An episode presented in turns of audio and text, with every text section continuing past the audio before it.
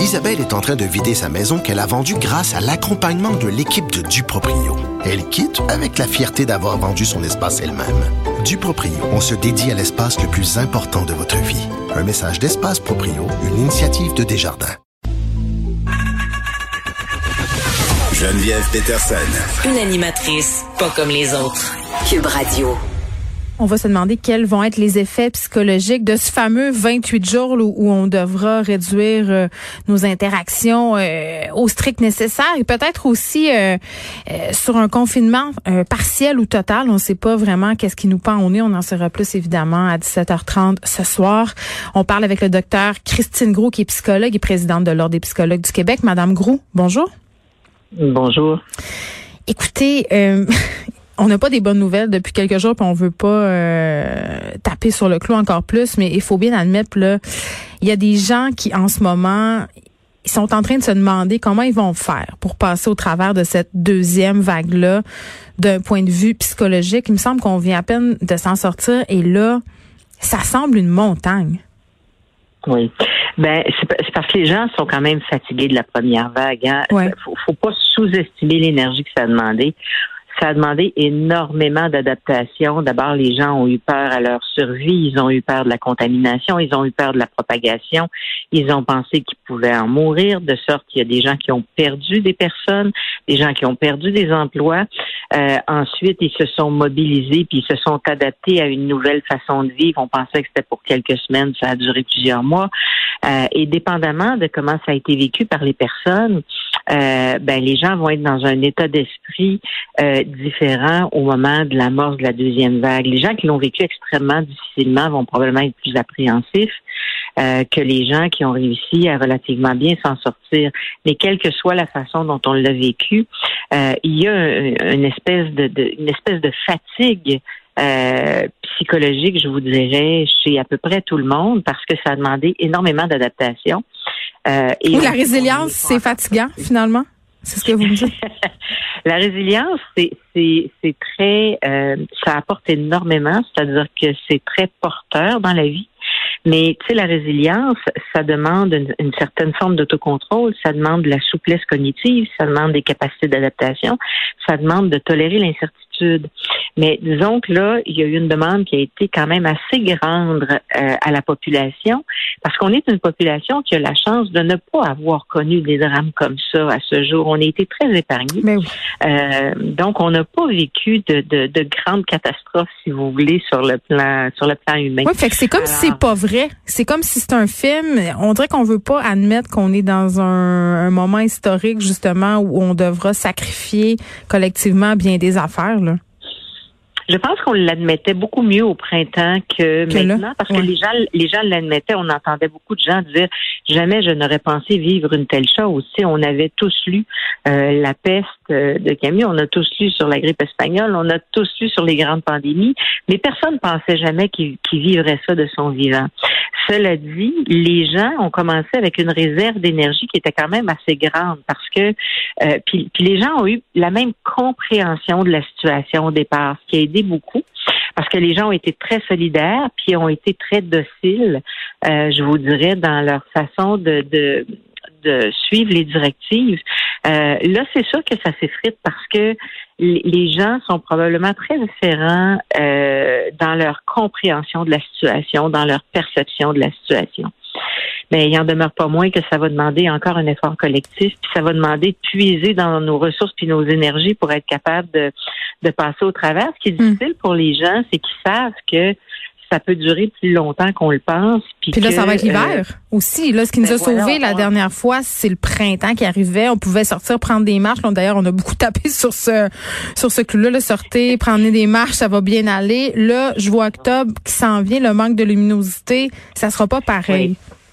L'hiver fait en sorte qu'on est déjà confiné davantage, tu sais, par, par l'hiver. On sort moins, on est moins dehors, on se voit pas court à court, on, on bon, enfin, on, puis effectivement moins de lumière. Euh, alors c'est sûr que l'hiver, oui, c'est, c'est très différent de l'été où on peut faire des activités extérieures, incluant le jardinage. Mais il faut bien comprendre que c'est pas tout le monde qui a eu la chance de faire ça non plus. Euh, c'est pas tout le monde qui a une grande cour et pouvait jardiner. Mm. Alors c'est pas, on a tous vécu cette période-là, mais on, on l'a pas tous vécu de la même façon. Alors je dirais que il faut certainement faire attention à la santé psychologique des gens à ce moment-ci. Je pense que nos dirigeants sont bien conscients de ça, euh, mais ça va être un facteur déterminant parce que si la population ne mm. va pas bien, ça va être plus difficile d'exercer un jugement adéquat par rapport à la mais parlons-en de la population. Il y a des chiffres qui sont sortis la semaine passée. Euh, des Québécois qui prennent de plus en plus d'antidépresseurs depuis le début de la pandémie. Les réclamations chez les assureurs privés là, pour ces types de médicaments-là, on a une hausse de 20% euh, Il y a des effets palpables au niveau euh, de la santé psychologique, Madame Gros. Oui, mais on les connaît pas encore totalement. Il faut faire attention parce que ce qu'on disait dans l'article la semaine passée, c'est qu'il y a une augmentation de 20% des, des réclamations aux assurances privées. Donc, ça veut tout simplement dire que peut-être que les gens en confinement ont eu le temps de mettre leurs papiers à l'ordre puis de faire leurs réclamations. Ah, oui. Mais il y a, mais il n'y a pas eu une hausse de, de prescription, puis il n'y a pas eu une hausse de renouvellement.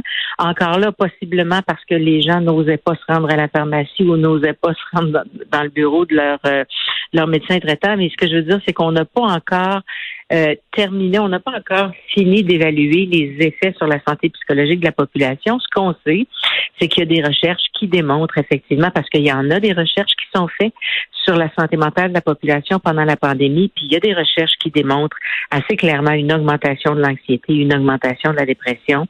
Euh, les cliniciens voient aussi une aggravation de certaines problématiques. Puis ça, on pouvait l'anticiper, puis on pouvait s'y attendre parce que euh, c'est quand même difficile à vivre, surtout pour les gens euh, qui ont déjà certains problèmes de santé ou certaines vulnérabilités.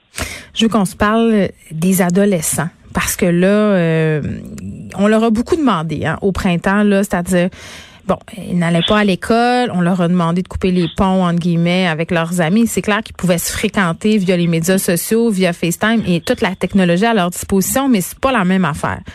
Là, on les retourne à l'école. Euh, il y a des écoles où il y a de l'isolement. Il y a des écoles qui sont fermées en ce moment et on demande euh, à la population de couper les contacts pour 28 jours. Comment on gère ça comme parents? Parce qu'il y a beaucoup d'adolescents qui étaient excessivement déprimés hier soir, là, puis dans les derniers jours, de voir leur vie sociale à nouveau amputée. C'est certain. Puis pour les adolescents, c'est difficile parce qu'ils ont peut-être un peu moins de recul, ils ont peut-être un peu moins de capacité à relativiser. Je pense que euh, comme adultes, il faut les aider à avoir une perspective temporelle, c'est-à-dire, tu sais, quand on n'a pas vécu longtemps, un an, ça paraît plus long que. Oui, ma fille me dit qu'elle gaspille sa vie là. C'est ça qui se passe pour elle. Toute son adolescence, elle est gâchée.